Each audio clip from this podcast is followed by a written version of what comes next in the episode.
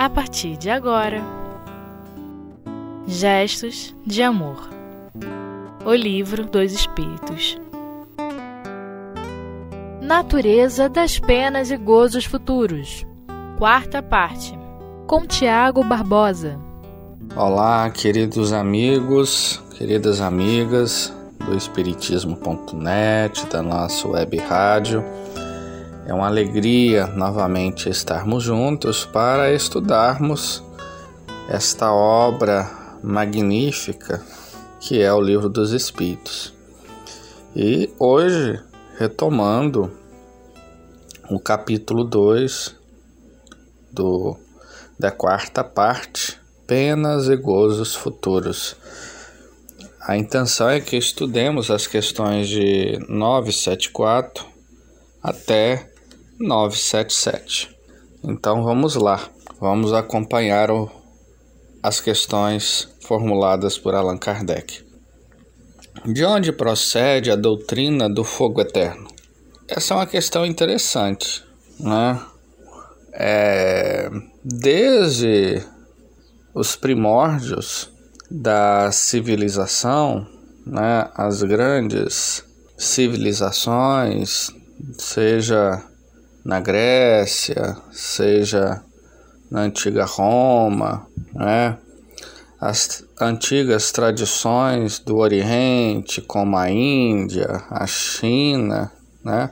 Nós encontramos, se não coisa semelhante, muito próximo, né?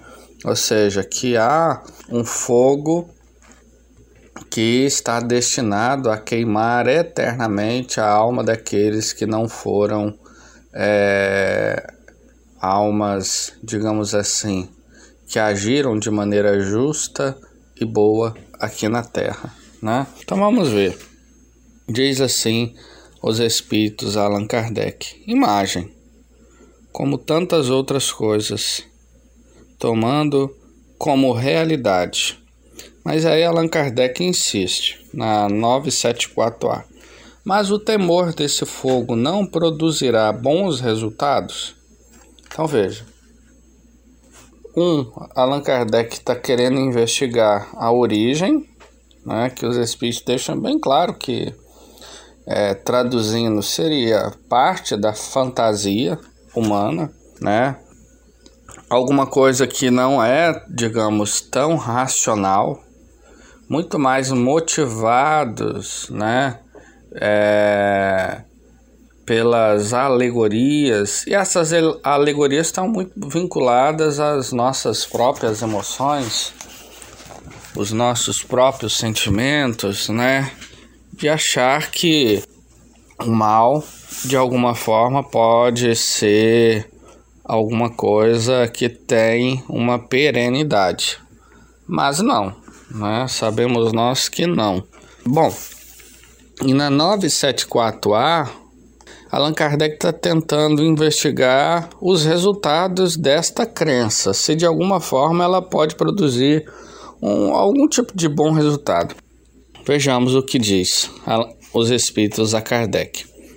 Vede, se serve de freio, mesmo entre os que ensinam ou seja, serve de freio. Né? Mas continuemos.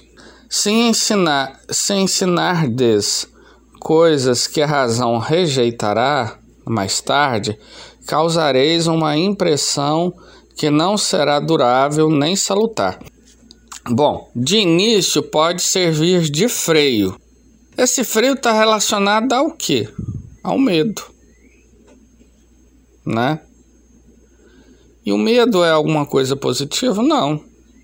Porque depois que ele vai embora, é, é a impressão que causava, ela se esvai, né? Por isso que a melhor forma de é, de fato gerarmos uma um benefício para a consciência do homem é através da realidade das coisas e não através de fantasias que muitas vezes pairam ao ridículo, mas que em determinado momento pode causar algum tipo de freio. Mas que depois que isso se esvai, pronto, como nós dissemos, aquilo não mais gera um benefício, muitas das vezes ao contrário, porque veja, você reprimiu um, algum tipo de emoção, você não tratou essas emoções.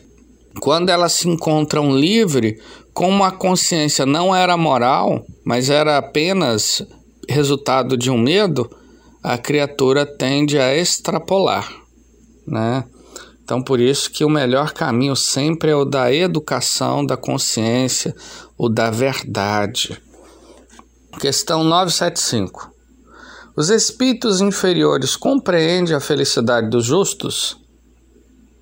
Ou seja, aqueles espíritos que estando na erraticidade, não é? Eles observando a felicidade das almas nobres e justas, eles a compreendem. Sim, isso lhes é um suplício, porque compreendem que não estão privados dela por sua culpa. Daí, porque os espí o, es o espírito liberto da matéria aspiram a nova existência corporal, pois cada existência, se for bem empregada, pode abreviar a duração desse suplício. É então que ele escolhe as provas por meio das quais possa expiar suas faltas, porque ficais sabendo, o espírito sofre por todo o mal que praticou, ou de que foi causa voluntária, por todo o bem que poderia ter feito e não fez, e por todo o mal que resulte de não haver feito bem. Para o espírito errante, já não há véus. É como se estivesse saído de um nevoeiro e vive o que o faz da felicidade, o afasta da felicidade. Então sofre ainda mais, porque compreende quanto foi culpado. Para ele não há mais ilusão. Vê a realidade das coisas. Olha que interessante. Muitas das vezes a gente imagina que a felicidade das almas nobres e justas causa inveja, né?